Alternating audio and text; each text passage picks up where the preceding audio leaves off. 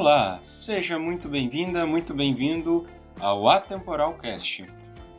Nesse quadro Conhecendo Pessoas, hoje a gente vai ter a oportunidade de trocar uma ideia com a Vanessa de Souza Batiste.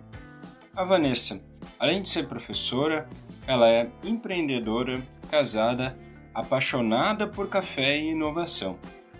Hoje a gente vai ter a oportunidade de trocar uma ideia com ela, conhecer um pouco sobre a sua trajetória, seus desafios ao longo da sua carreira até o presente momento.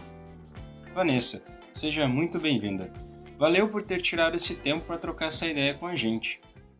Olá, Ariel. Olá, pessoal. Tudo bem? Obrigada, querida. Eu que agradeço aí pela lembrança, pela oportunidade da gente poder compartilhar um pouquinho uh, das nossas vivências, da nossa trajetória e compartilhar um pouquinho sobre esse, esse amor aí pelo empreendedorismo e pelo café.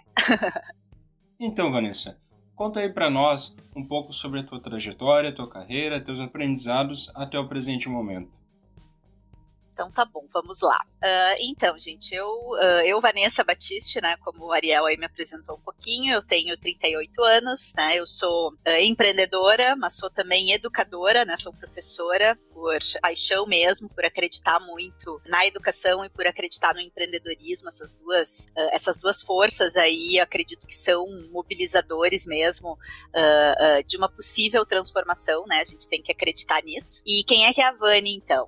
eu sou filha, né, de uma família aí de, de origem italiana, né? sou a irmã mais velha. Se fosse a minha sócia falando, ela falaria que ela é a, a primeira, né? Eu não me importo, eu sou a mais velha mesmo, né? De duas filhas família aí originada no interior, né, no Rio Grande do Sul. Meu pai lá de Soledade, minha mãe de Lajeados. E com essa origem aí uh, de colônia, né, de, de agricultura familiar, né, e, e sempre de trabalhar, né, sempre essa eu posso dizer, esse, essa importância dada, esse reconhecimento dado ao trabalho, ao esforço, etc. Né? Fui uma criança muito feliz, eu acho, né? Embora sempre me cobrei muito, né? Se desde o início, assim, pensando, uh, acho que tinha na família, assim, tinha um certo nível de exigência, especialmente por parte do meu pai, assim, em relação a estudos, esse tipo de coisa. Então, acho que isso eu acabei formando aí na minha infância. Eu era sempre, sempre me cobrei bastante e isso a gente acaba levando para os outros, né? E esse é um desafio, né? Já que a ideia é depois a gente conversar um pouco mais também sobre isso, dessa, dessa questão da cobrança, né? A gente exigir da gente mesmo, mas pegar leve também, né? E não exigir o que a gente exige da gente para com os outros, né? Eu estudei minha vida toda, assim, em escola particular, eu fui muito privilegiada, se a gente pensa no contexto do nosso país, né? Família de classe média, assim, mas meus pais vieram do interior cedo para terminar estudos, assim, de ensino médio, que não tinha muita essa oportunidade aí no interior, né? E vieram, então, do interior para a região metropolitana, ambos para trabalhar, terminar de estudar. E então nasci lá, né? Fui uma criança que nasceu, cresceu na década de 80, né? Então, muitas lembranças bacanas dessa época, embora economicamente, a minha formação, depois eu falo um pouquinho, economicamente foi uma década aí que a gente considera como década perdida, mas era foi um momento muito bacana assim de, de ser criança, né? Pelo menos eu tenho boas lembranças dessa dessa época aí da infância e da adolescência, né? Como eu comentei antes, então, né, gente, eu sempre eu estudei em escola particular, né? Eu sou daqui de Esteio, é a município aqui na região metropolitana que meus pais acabaram se estabelecendo, mas a família ela tá, né, espalhada aí entre Canoas, Esteio, né, São Leopoldo e Canoas, tá, tá nessa região aqui. Né? Sempre estudei, então, em escola particular, sempre valorizei e gostei muito de estudar, então isso é uma coisa que se reflete, inclusive, nas brincadeiras, né? Quando a gente pensa essa infância, né? Às vezes a gente pergunta, ah, qual é era a tua brincadeira favorita? A pessoa brincava de ser professora, olha só, Ariel, mas eu era uma professora muito chata naquela época, né? Botava enfileirado, assim, os primos, tudo, então vai aprender, né? Tipo assim, o quadro e aquela coisa toda, e vai e faz de novo, né? Nossa senhora, era uma sargenta, assim, né? Hoje eu já sou uma professora mais agradável, eu acho. Mas era uma brincadeira que aparecia. E sempre gostei muito de jogos, assim, jogos relacionados com negócios, com dinheiro, tipo, ah, banco imobiliário da vida, né, jogo da vida, né, jogos de tabuleiro, jogos de carta, eu acho que isso, quem tem família uh, de origem mais italiana sempre jogou, né, gente, carta com o vô, com o tio, primo, aquela coisa toda, né? Uh, às vezes apostando bala, né? Era uma coisa assim impressionante, né? Mas uh, é, é, uma lembrança assim de uma infância bacana, de uma infância feliz, né? Com os jogos, sempre muito, muita dedicação ao estudo e sempre com muitas atividades. Isso desde que eu era nova, assim, né? Eu não sei se era uma estratégia do meu pai e da minha mãe, mas a gente sempre estava em tudo, eu e minha irmã, né? Então, eu estudava na parte da manhã, daí frequentava grupo folclórico, né, o CTG, a, a minha irmã teve a, teve a vivência de, de escoteiro, né, eu tive vivência também de esportes, né, se a gente for pensar, então treinar em equipe esportiva de colégio, trabalhar que, questões mais manuais e artesanais, né, então uh, bordava, pintava, instrumento musical também, cheguei a fazer aulas de violão, tocava, então assim, estava sempre muito envolvida com muitas atividades, né, desde bem nova, assim. Uh, e obviamente já algumas responsabilidades em casa no sentido de ajudar, né, nunca foi aquela coisa, ah, não, tem, sempre tivemos assim, pessoas que nos ajudavam em casa, né, porque minha mãe sempre trabalhou, né? Ela é meu pai fora, né? E, mas sempre foi muito presente. Então tinha as tias que nos cuidavam, mas a gente ajudava, né? Aquela coisa básica, uma cama, secar uma lucinha, fazer alguma coisa, cuidar de cachorro quando tinha, né? Mas essa essa lógica, né? Então sempre tem essa lembrança aí de atividade. Na no ensino médio, eu mudei de escola, né? Eu fiz todo o meu ensino fundamental aqui em Stay, né? na escola das irmãs aqui no Coração de Maria, né? Esteio é uma coisa meio, como é que eu posso dizer? O município é algo assim, né, gente? Normalmente todo mundo se conhece, né? Então, ou você estudou numa escola, estudou em outra, né? Família, assim vai indo. O pessoal se conhece por ser um município pequeno. Então, no ensino médio, eu fui de uma leva que acabou indo para o La Salle em Canoas, né? Fiz meu ensino médio, então, no La Salle em Canoas. Na época, o La Salle tinha chamado terceirão, né? Pra gente estudar e no último ano se preparar para o temido vestibular, né? Da Federal. E uh, estudava, então, o dia inteiro no La Salle em Canoas. Nessa época aí, finzinho do ensino fundamental e início do médio, a minha mãe iniciou algumas lojas na área de confecção, algumas franquias, né? A primeira loja foi em Canoas, então eu, eu tinha né, aula de manhã e de tarde ia pra loja para ajudar no caixa, para ajudar em estoque, esse tipo de coisa, né? E pelos meus 13, 14 anos, né? Então, vivência de trabalho, assim, né? Claro que não exclusivamente, né, gente? Sempre estudei, começou aí nesse, nesse período. E eu tenho muita lembrança também, né, para conectar um pouquinho com essa questão do empreendedorismo, da minha mãe mãe representante comercial. Minha mãe sempre vendeu tudo, né, gente? Então, deu ir, ir com ela, assim, né, nos, nos mercadinhos, né, e nos armazéns, eh, de tudo que era bairro que tu pode imaginar, assim, de Canoas a São Leopoldo, uh, e andar com ela e conhecer os, os, uh, né, os quase botequinhos, né, gente, mercadinhos de bairro, etc, né, conhecia todo mundo, né, era uma coisa, assim, impressionante. Essa é uma, uma lembrança também aí da infância, mas particularmente da adolescência, né. E meu pai sempre trabalhou com gestão, que era um outro lado que acabou me inspirando também para minha escolha profissional né? Então, concluí aí o meu ensino médio e eu tava naquela, o que, que eu vou fazer agora da minha vida, né?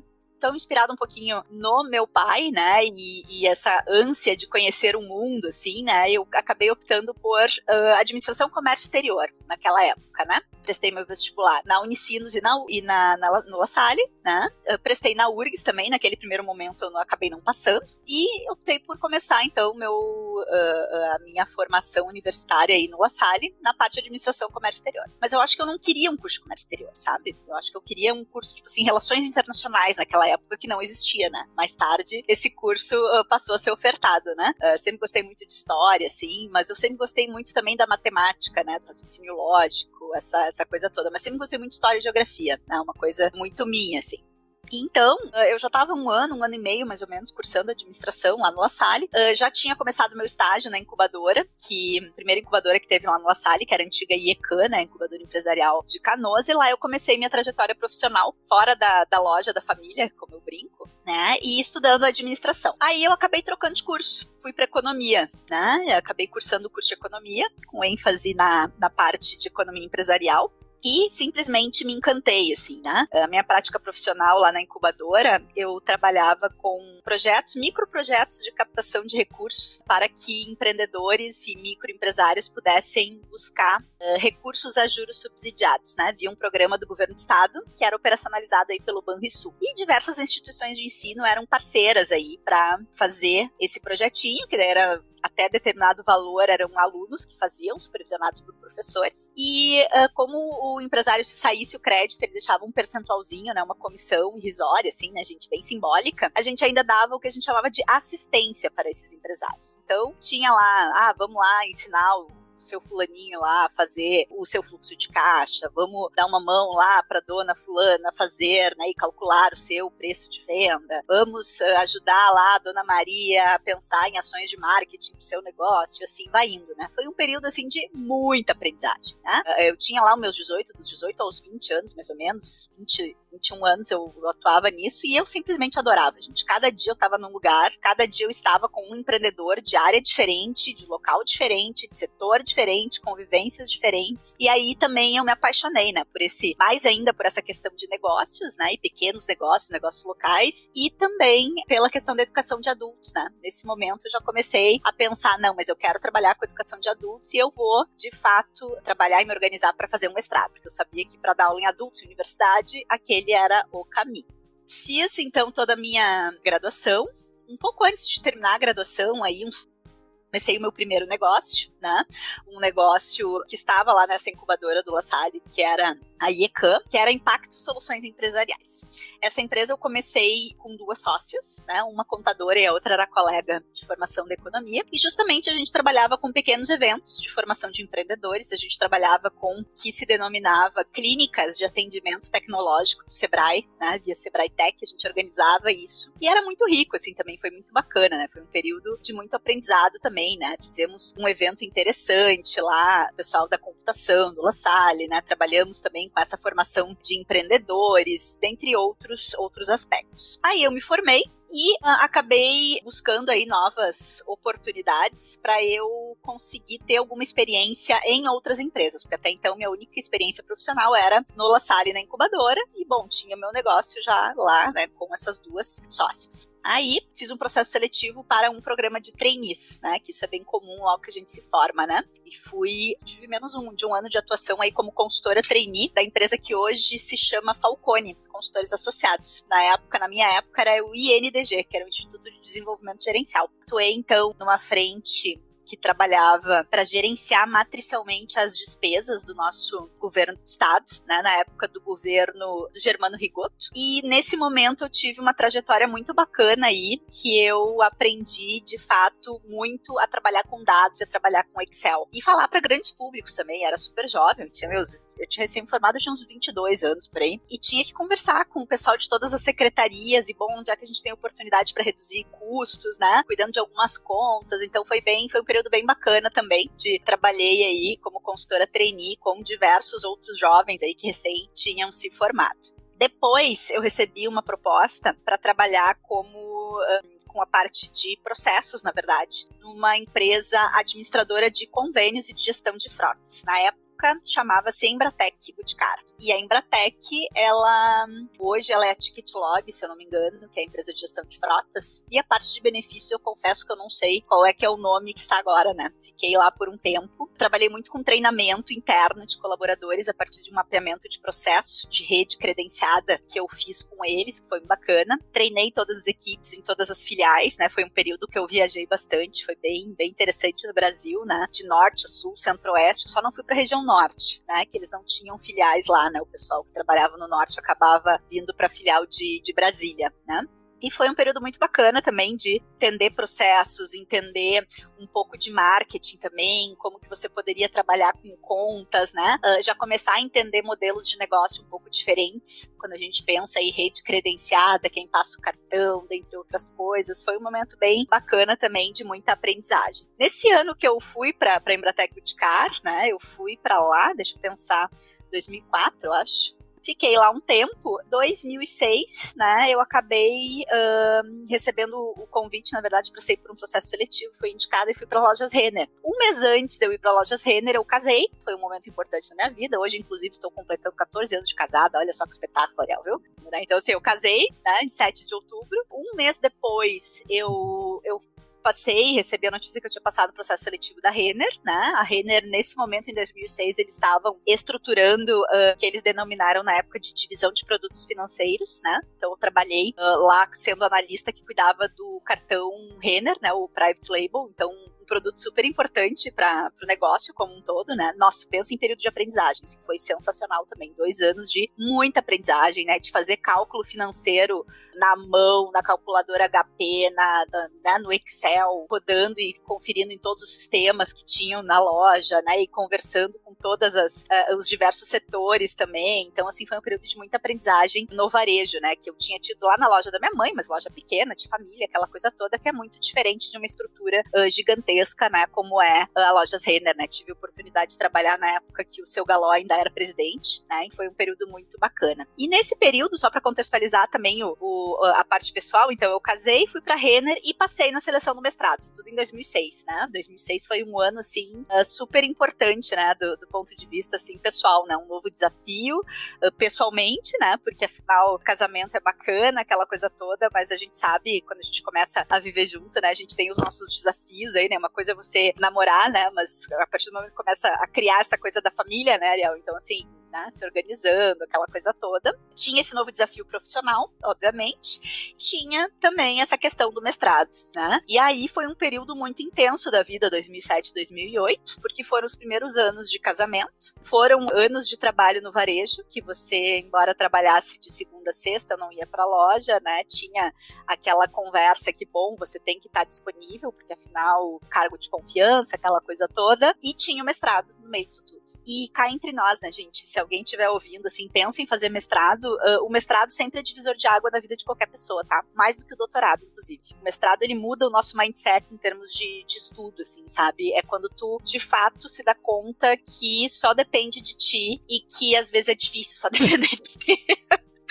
sabe? É uma coisa bem. É divisor de águas mesmo. A partir do momento que tu faz um mestrado, tu tá, nossa, tranquilo para fazer outro mestrado, para fazer um doutorado, né? Que só é um pouco mais de carga horária, uma pesquisa um pouco maior, mas a mudança realmente de modelo, né, em termos de estudo, é o mestrado, né? Estudo, pesquisa, né? Você de fato produzir alguma coisa sua e por aí vai. Então eu fiz uh, o meu mestrado. O mestrado eu fiz em economia, né? Na Unicinos também, uh, só que estudando uma parte mais microeconômica, né? Essa parte falando assim de relação entre empresas empresas, relação entre atores econômicos, os setores, uh, essa questão de consumidor empresa. Então eu sempre fiquei muito mais nisso, até por esse me, essa minha preferência, né, esse meu gosto pela questão do empreendedorismo. Uh, sempre valorizei muito assim o empreendedor e nessa área específica, uh, nessa frente mais micro, é onde eu encontrava isso na economia na, no mestrado, eu estudava também muito as, a relação entre atores, né? E toda essa questão de cooperação, né? Eu entrei no mestrado pensando em estudar isso e acabei estudando a questão dos arranjos produtivos locais, os APLs, e estudei justamente o nosso APL aqui do estado de gemas e joias, né? Dessa parte de desde a extração, né, do mineral, beneficiamento até a industrialização na joalheria, que era o que eu queria ver, tá? Isso é uma outra coisa também, né, gente? Quem pensa em estudar, fazer uma pesquisa, uma questão que eu sempre digo, tentar achar alguma coisa que a gente goste, né? Um tema que interesse, né, gente? Foi muito divertido, assim, foi muito bacana fazer essa pesquisa com gemas e joias, que eu fui desde a da, da extração lá no garimpo, no norte do estado, né? Em uma das localizações geográficas que a gente tem, né, jazidas, né, lá em Ametista do Sul, quase na divisa com Santa Catarina mesmo. E depois eu vim descendo, né, fui a Soledade Lajeado, que é a, a, o local de origem dos meus pais, e daí também esse meu vínculo com o tema, e fui até Guaporé, na joalheria. Entender tudo isso, fiz mais de 20 entrevistas conversando com empresários, com poder público, o Sebrae, com pessoal das cooperativas, as associações, dentre outros, e foi sensacional, assim. Não tinha nenhum estudo sobre esse arranjo, especificamente no nosso estado, então deu para publicar bastante, deu para conhecer muita gente, fazer algo bem interessante aí, bem. Uh, produtivo, diferenciado mesmo, que fez sentido para mim, né? Porque você fazer um negócio só por fazer também acho que não faz muito a, a, o meu estilo, né? E aí, no mestrado, né, a gente eu fiquei uh, na Renner fazendo mestrado até onde deu. Quando eu resolvi que eu iria fazer essa pesquisa e eu teria que viajar pro interior para fazer essa pesquisa, eu não, vamos, vamos pedir as contas, né? Conversa com o marido, vamos ver, ainda estava naquele momento, início de casamento, né? Ainda estava pagando apartamento, né? Aquela coisa toda, a gente sabe bem como é que funciona, né? No início, assim, tá construindo tudo, né? E eu, ai meu Deus, o que, que a gente faz? Vamos lá, né? Conversa com o marido, vamos lá, né? Eu tinha bolsa no mestrado, pelo menos isso, eu não pagava o mestrado, né? Porque senão seria inviável, né? E aí, conversando vamos. Ele, não, beleza, vamos lá. Então, tu quer sair, tu sai, né? A gente aperta um pouco o cinto, né? Vamos juntar ali as economias, faz aquelas contas, o que, que tinha no fundo de garantia de cada um, conseguimos daí quitar o saldo devedor do que faltava no apartamento, né, gente? Aquela coisa toda. Vamos lá, né? Vamos, vai fazer o que tu quer, né? Já que tu quer ser professora mesmo, tu quer pesquisar, a gente dá um jeito. Então tá bom. Aí fui, né? E aí ativa a rede, né, gente? A pessoa falante, né? Essa coisa de, do empreendedor, assim, é uma coisa bem bacana. Aí já conecta com um, conecta com o outro, né? Daí conheci gente muito do bem, muito gente boa aí na, nesse processo de fazer pesquisa. Um que é um queridão, assim, meu Deus do céu, é um professor que ele chegou a ser professor da, da Unicinos, da, da área de Ciências Naturais, que é um curso que nem existe mais, né, gente? E ele estava na Univates, eu conversei com ele, professor Henrique, coisa mais querida, um senhor já. E ele me abriu, assim, me acolheu, me abriu os braços, me acolheu de um jeito. Ele, não, olha só, tal dia tá vindo o pessoal da FINEP pra cá e nós vamos lá pra Metista, tu não quer ir junto, sabe? Daí, ah, daí tu vai junto, conversa, conhece pessoas. Então foi, foi um período muito bacana nesse sentido. Ah, aí quando eu saí da Renner, eu comecei a, a fazer algumas pesquisas, né? Em regime de trabalho freelancer. Fazia e já ganhava um dinheirinho, né? Já que eu tava, já que eu não estava trabalhando, não queria também trabalhar horário fixo, aquela coisa toda, porque eu gostaria de terminar de fato essa minha pesquisa pesquisa, né? Então eu comecei a fazer alguns trabalhos freelancer, né, de pesquisa de mercado pela Unicinos, né, pelo IPM, que é o Instituto de Pesquisa de Mercado da Unicinos. Também uh, uh, fui bolsista, né, de iniciação, iniciação científica não, bolsista de, de pesquisa mesmo, né, uh, da minha orientadora, que trabalhando com esse tema de arranjos produtivos locais, né, duas, dois, duas ou três pesquisas, foi bem bacana também, tem capítulo de livro, tem um monte de coisa, né, que é esse lado mais acadêmico mesmo. E na outra ponta tinha essa questão do, da pesquisa de mercado, né? Nas pesquisas de mercado, eu trabalhei nos três ou quatro projetos. Um último projeto que eu trabalhei foi um projeto demandado pela própria Unicinos. E aí, ali, quando eu fui apresentar aquele projeto, conheci algumas pessoas e me veio, então, depois de um tempo, né, o convite para integrar aí uh, internamente a equipe da universidade, né, na unidade acadêmica de graduação, para trabalhar com inteligência de mercado, né? Já que eu trabalhava com dados, eu já tinha concluído o mestrado, uh, e me veio esse convite. Eu muito feliz, né? Integrei a equipe. Um pouquinho antes eu já tinha conseguido começar como docente. Na época era ESAD, hoje é FADERGS, né? Que é uma instituição do Grupo Laureate, né? Uh, grupo norte-americano. Comecei lá dando aula para graduação, né, nas disciplinas de economia, daí, né, que era a minha formação básica. E um semestre depois de estar na FADERGS, a Unicinos estava se reorganizando, né, e veio esse convite aí do Gustavo, né, que era diretor na época, né, de graduação, e do Alexandre, né, eles me identificaram ali a partir dessa dessa pesquisa que eu fiz e me convidaram então para fazer parte dessa equipe aí como analista de, de inteligência, né? Trabalhando tudo relacionado à, à graduação, né? Então, desde perfil de alunos, mapeamento de concorrentes, né? Uh, rankings do MEC, pesquisa com egressos, né? Várias coisas, assim. Foi um período de muito aprendizado também de como funciona também a universidade, né, gente, do ponto de vista interno, assim, né? Foi bem, bem bacana. No mesmo período que eu entrei para trabalhar com inteligência, eu fiz o processo seletivo também para tutoria na educação à distância, então eu fui tutora, né? Eu iniciei minha trajetória docente na Unicinos como tutora de educação à distância. Depois da tutoria, um semestre depois eu fiz o processo seletivo para uh, o ensino presencial. E o ensino presencial, desde então, eu trabalho com empreendedorismo, né? Desde 2011, né? Eu estou trabalhando na universidade como professora, como com essa, essa temática de empreendedorismo. Aí eu assumi também cargo de gestão na universidade. Eu uh, coordenei um núcleo de empreendedorismo e inovação, que bom, aproximou bastante do nosso ecossistema lá, né, o Tecnocinos. Uh, a gente fazia muitas ações de sensibilização também para alunos de ensino médio, para uh, turmas de graduação mesmo, né, trabalhava com mentoria para os empreendedores das startups, dentre outras coisas, né? Uh, assumi então coordenação de curso também, o tecnólogo em processos gerenciais, né? Coordenei ele por um período. E em 2014 eu resolvi que estava na hora de voltar a estudar, né? De forma mais formal, assim. Uh, ingressei no doutorado, planejamento urbano e regional, lá na Faculdade de Arquitetura da Federal do Rio Grande do Sul. E essa minha escolha foi uma escolha bem uh, amadurecida, eu diria, né, Ariel? Porque assim, eu não queria ir novamente para economia, né? Eu sempre gostei muito dessa pegada multidisciplinar, se a gente for pensar, né? E nessa pegada multidisciplinar, mesmo tendo feito mestrado em economia, eu fiz nessa área microeconômica que eu tinha mais uh, contato e colegas da área da engenharia, colegas da DM, né? A gente, a gente convivia então com colegas de outras áreas de formação que não só a economia. E quando eu fui para esse doutorado doutorado, eu fui pensando em outras possibilidades de atuação profissional mesmo, né, do ponto de vista de planejamento mesmo e desenvolvimento urbano e regional, que é um tema que eu gosto bastante e que para mim está muito conectado com o empreendedorismo. E aí eu vim, 2014 eu ingressei no doutorado, né?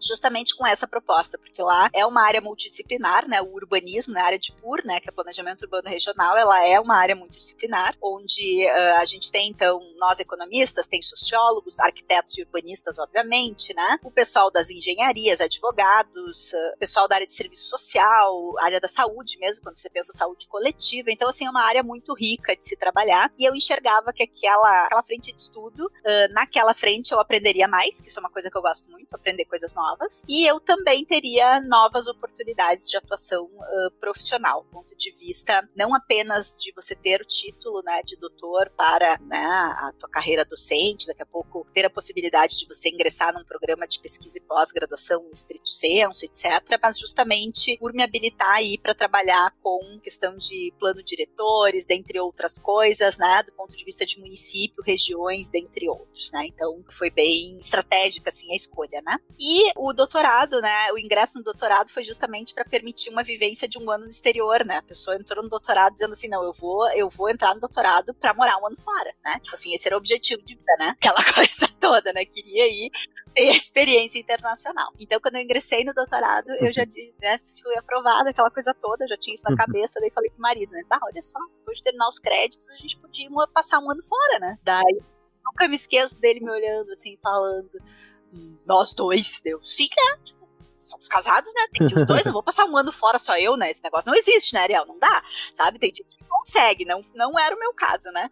Aí ele assim, ah, não sei, mas tu tem que ir. Deu, não, então tá bom, a sementinha tá plantada, né?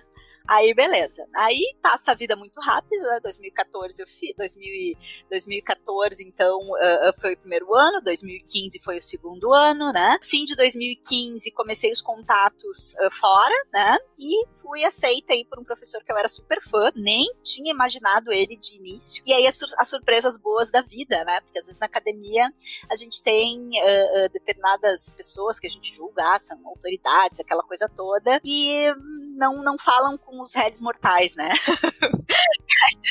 uma crítica, né? E essa pessoa, esse professor que foi o meu orientador lá, tinha livro dele, nossa, coisa mais querida, assim. E eu nunca imaginei que, que ele poderia ser o, o meu orientador. E eu tava pensando assim, França ou Espanha, né? Pra ir, aquela coisa toda. Aí a minha orientadora, a minha primeira orientadora, que eu tive duas orientadoras no doutorado, né? A professora Maria Alice, ela comentou: Ah, tu não pensou no barqueiro na Espanha? Eu, olha, eu seria uma honra, né? Tipo, trabalhar com ele, mas será que, né, ele topa? Ela, ah, manda um e-mail. Ela, eu nunca me esqueço das palavras dela. Ele é um fofo. Eu, ai, meu Deus do céu, um fofo. Como é que tu fala com o cara que é o teu fã que é um fofo, né? Eu, tá bom, vamos lá.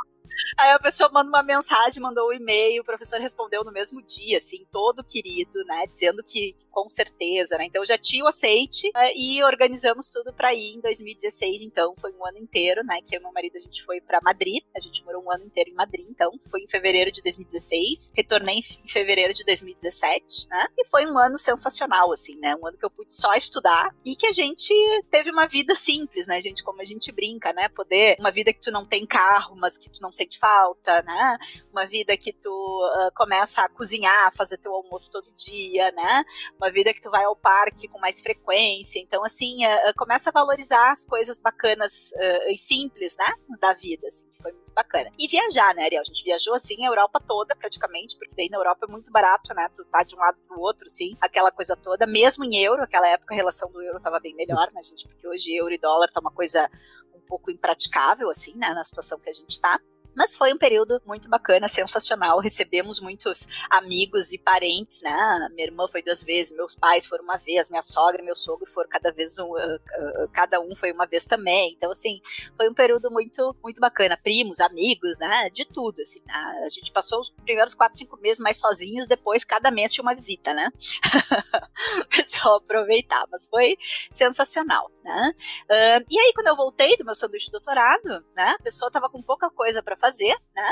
Uh, uh, daí tu abre mão do, do cargo de confiança, só tinha minhas horas de, de sala de aula e a tese para fazer, só isso. Aí fui lá na, na Unitec me atualizar um pouco para ver como é que o que, que, tinha acontecido no último ano para conseguir incluir essas informações na, nas minhas aulas, etc.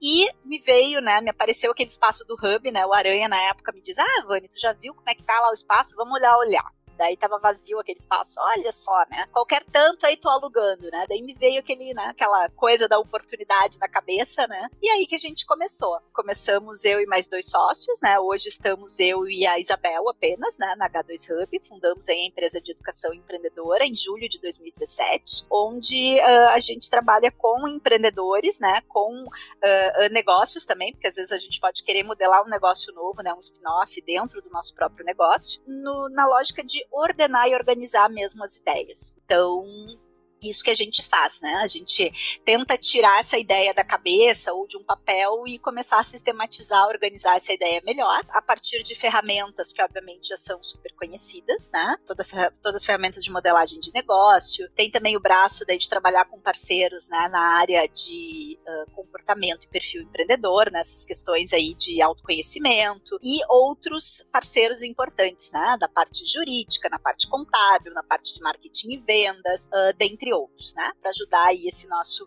empreendedor a partir de um processo que não deixa de ser um processo educativo, né? A gente tem ciclo onde tem oficinas, workshops, mentorias e o empreendedor vai trabalhando aí ao longo uh, de, de dias, alguns meses, né? Para decidir se avança ou não com essa sua ideia de transformar de fato isso que é só um projeto, que é só uma hipótese num negócio, né? Então, isso é o que a gente faz lá na, na H2 Hub. Algo que ficou claro aí na tua trajetória é que tu teve que pivotar, né? Teve que se adaptar e mudar algumas vezes.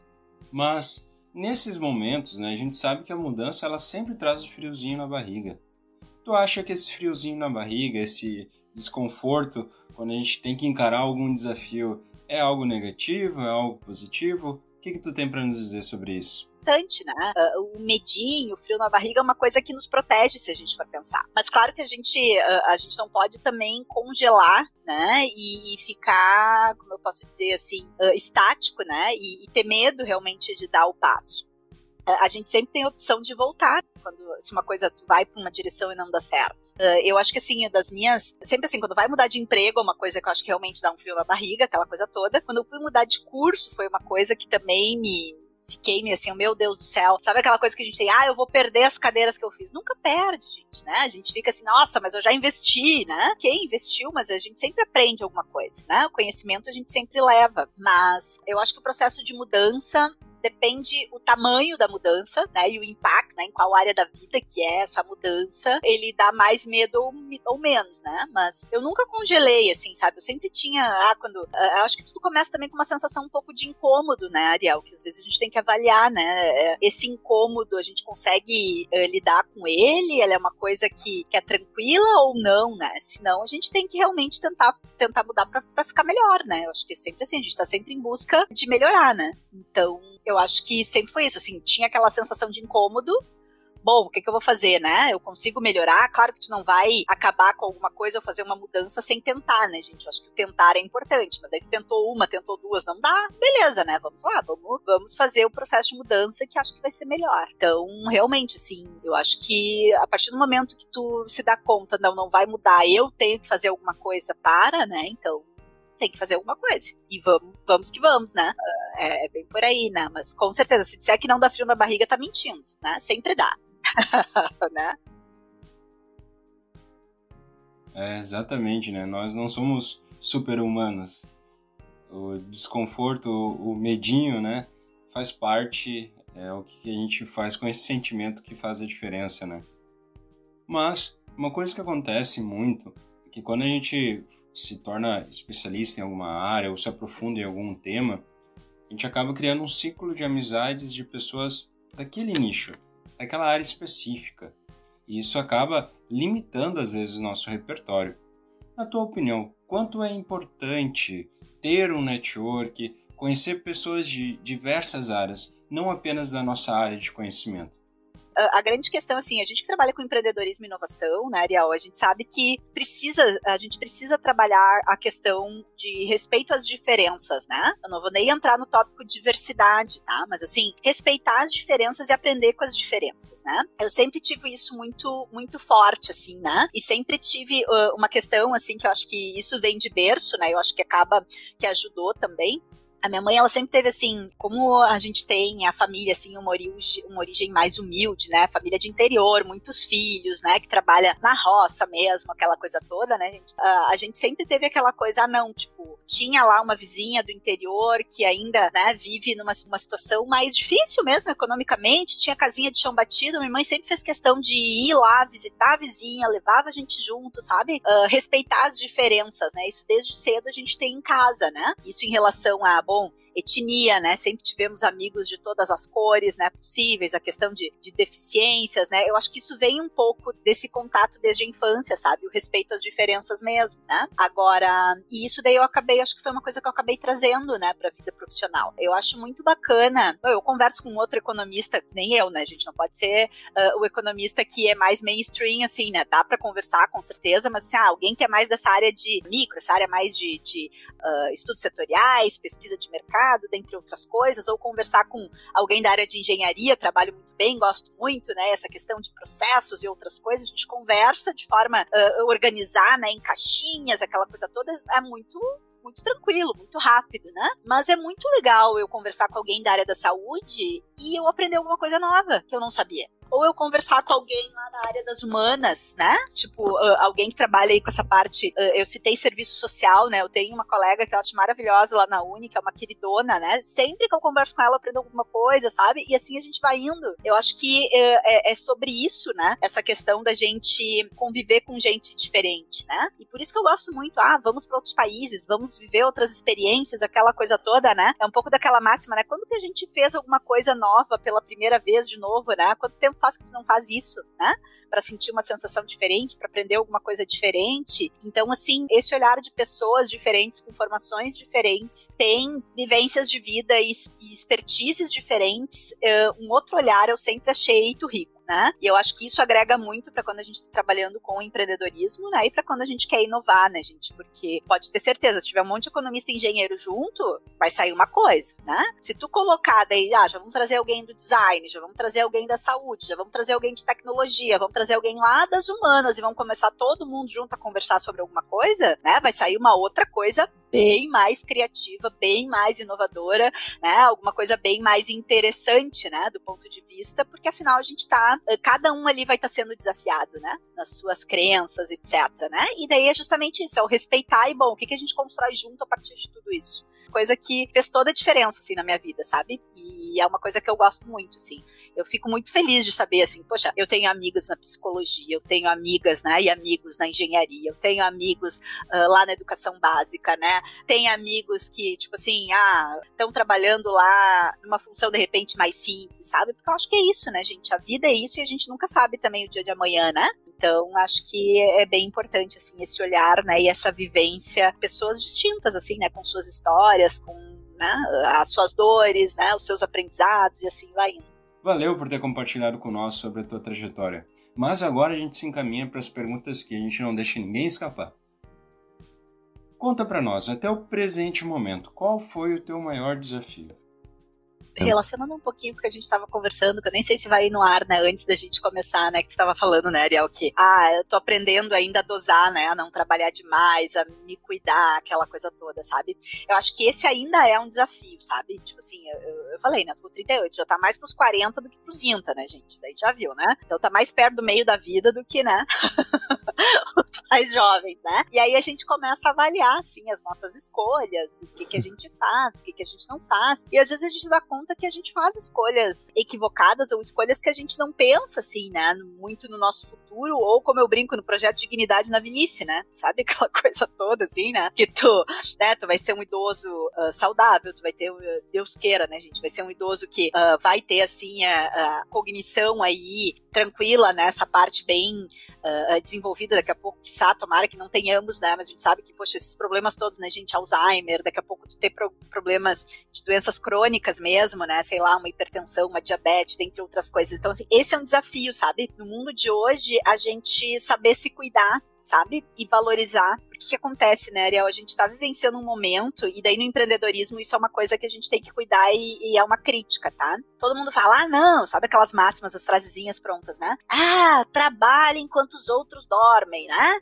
Aquela coisa toda, né? A gente tem que dormir, né? Tipo, tem que dormir, tem que cuidar da alimentação, Sim. né? Tem que fazer exercício Humanos. físico, por mais que tu não goste, eu detesto exercício físico, mas eu tô me forçando a caminhar, entendeu? Ainda mais nesse período de pandemia, né? Antes, quando a gente ia lá para pro hub, né? Pelo menos a, a, gente caminhava no campus, né? Meia horinha que tu caminha já é, já é uma coisa, né? Diferente hoje que a gente tá direto na frente do computador e a gente só vai até a cozinha, até o banheiro, né? É, não dá, tu entendeu? Tipo assim, a gente precisa né, se dar conta que a gente tem que cuidar da saúde física e também da nossa saúde mental. Então, assim, eu acho que esse é um grande desafio, sabe, Ariel? Tipo, eu tive alguns problemas de saúde um tempo atrás, né? 2000 e, vamos ver, já fez um ano. Ano passado eu fiz uma cirurgia uh, de endometriose. Então, assim, gurias, mulheres que estiverem escutando, né? Quiserem depois compartilhar também, daí tu pode deixar o meu contato, né, Ariel? Porque eu acho que assim, a gente fala tão pouco disso, sabe? A gente fala tão pouco de saúde, as pessoas nem sabem o que, que é, o que, que acontece, o que, que não acontece, sabe? E daí, assim, você só se dá conta, sei lá, fiquei a vida inteira, de repente, tendo uma dor e, ah, era normal ter a dor, entendeu? Porque mulher tem dor quando tá no seu período menstrual. Só que não é normal, entendeu? Tipo assim, tu tem que investigar, né? Tu tem que olhar, sabe? Tipo assim, tu tem que olhar para ti, prestar atenção no teu corpo, né? Nos sinais, né, gente? E, e, se cuidar mesmo, porque se a nossa casa, né, principal aí, que é o corpo, não tiver bem a nossa mente, a gente não vai produzir, a gente não vai render, a gente não vai ser feliz, né? E assim vai indo, né? Então acho que esse é um grande desafio, sabe? A gente saber pausar, a gente, bom, vamos lá, a gente tem que, tava falando do comer direitinho, né? Ah, é sensacional comer uma porcaria, mas gente, não dá para comer porcaria como tu comia quando tu tinha 20, sabe?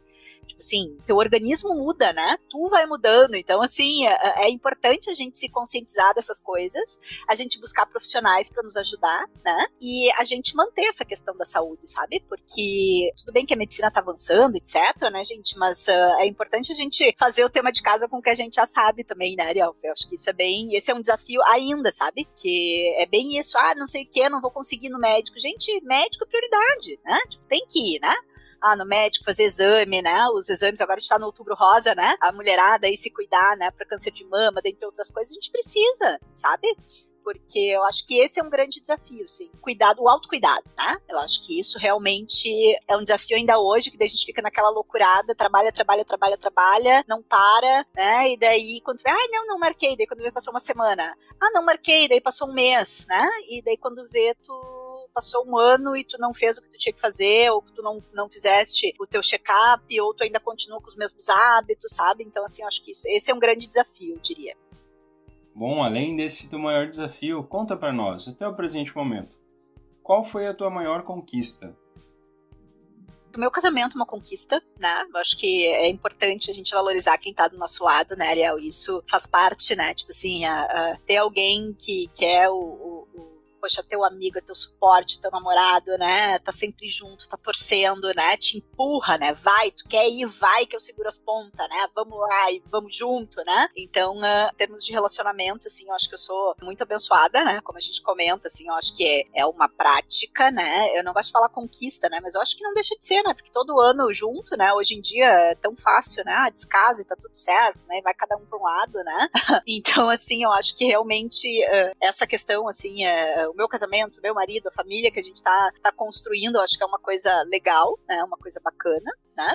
E, bom, eu acho que assim, todas as conquistas relacionadas à educação, assim, são marcos para mim, né? Então, poxa, o mestrado, quando eu consegui a bolsa, para mim foi uma, uma conquista bacana, né? Quando eu me formei lá em economia, eu fui reconhecida, né? Recebi o diplominha lá do Corecon, o conselho, que eu tinha sido a melhor da turma, sabe? Aquilo para mim foi, foi super bacana também, né? Poxa, poder ter ido morar fora no doutorado, né? Sem bolsa, né, gente? Ido assim por conta, né? Ah, vende os carros, junta a, a, a grana no, no um pouquinho antes ali, aquela coisa toda, são conquistas, né? São, são pequenos degraus aí que a gente vai, uh, vai colocando aí na nossa lista, né? Então acho que isso é bem importante. Uh, e uma conquista, assim, quase que diária ou semanal, pelo menos, semestral, né? A gente que trabalha por semestre aí na universidade, né, com os alunos, uh, é justamente a gente poder impactar a vida das pessoas, sabe? Quando vem, assim, um depoimento de um, de um aluno que ah, tu mudou a vida dele. Ai, prof, obrigada por ter me ouvido naquele momento, sabe? Isso é uma coisa que marca bastante também, né? São pequenas conquistas, né? Que é a marca que tu deixa aí na, uh, nas pessoas, né? Então acho que isso são, são conquistas que eu destacaria, assim, de uma, de uma forma geral. E a última pergunta, eu sei que para uma professora, para alguém que ama empreender, é difícil perguntar isso, mas qual é uma frase para ti que seja atemporal? Eu gosto bastante de, de literatura, né? Gosto bastante de história e geografia, como eu estava falando antes, né? Mas eu, eu sou muito assim da experiência, né, gente? E valorizar o, o ser e o sentir antes do ter, né? Tipo, acho que isso é bem importante. E aí eh, tem uma frase que há um tempo já ela tá sempre comigo, assim, que é uma frase do Gabriel Garcia Marques, que é justamente o que você viveu ninguém rouba, né? E eu acho que isso é bem. Eh, é uma frase atemporal para mim, né? Uma frase que marca, que é justamente isso, né? Ah, de repente a gente vive num mundo, infelizmente, no nosso país, assim, que tem uma questão de violência, né, Ariel? Tem essas questões todas que pegam. E aí, quando a gente escuta isso, assim, poxa, o que tu viveu e o que tu conhece, eu diria, né? Ah, o que tu aprendeu, o que vivenciou, que tu experienciou, né? Aquele momento, às vezes bom, às vezes não tão bom, né? Tudo aquilo ninguém te rouba, aquilo é teu, né? E aquilo vai formando, né? quem tu é, vai, vai te transformando também, né? Porque tudo que é material, querendo ou não, a gente pode daqui a pouco, ah, um passo errado, daqui a pouco vem alguém, te assalta e te leva, ah, sei lá, eu gosto de um carro, por exemplo, né? Vai lá e te leva, um celular, né? Eu acho que é muito mais essa questão aí da, da, da experiência mesmo. Uh, assim, eu não tô fazendo apologia que não é legal a gente ter as coisas, né, gente, pro nosso conforto, né? Tu gosta, vai atrás, ótimo, né? Mas eu acho que uh, a partir do momento que a gente atinge um nível, né, de conforto, de segurança, né, tu, tu começa a valorizar mais essa questão das experiências mesmo, né? As experiências, os aprendizados, etc. Então é Gabriel Garcia Marques aí, né? O que você viveu, ninguém rouba. Vanessa, valeu por ter ficado aqui com a gente nesse episódio, nesse quadro Conhecendo Pessoas, mas a nossa conversa não termina aqui. A gente continua falando semana que vem. Próxima semana a gente vai falar sobre empreendedorismo efeitual a Vanessa vai falar para nós sobre essa área do empreendedorismo. Um conceito muito bacana que eu tenho certeza que tu vai gostar. Beleza? Então, a gente continua a conversa com a Vanessa na próxima semana. Muito obrigado por ter ficado até aqui e até a próxima temporais.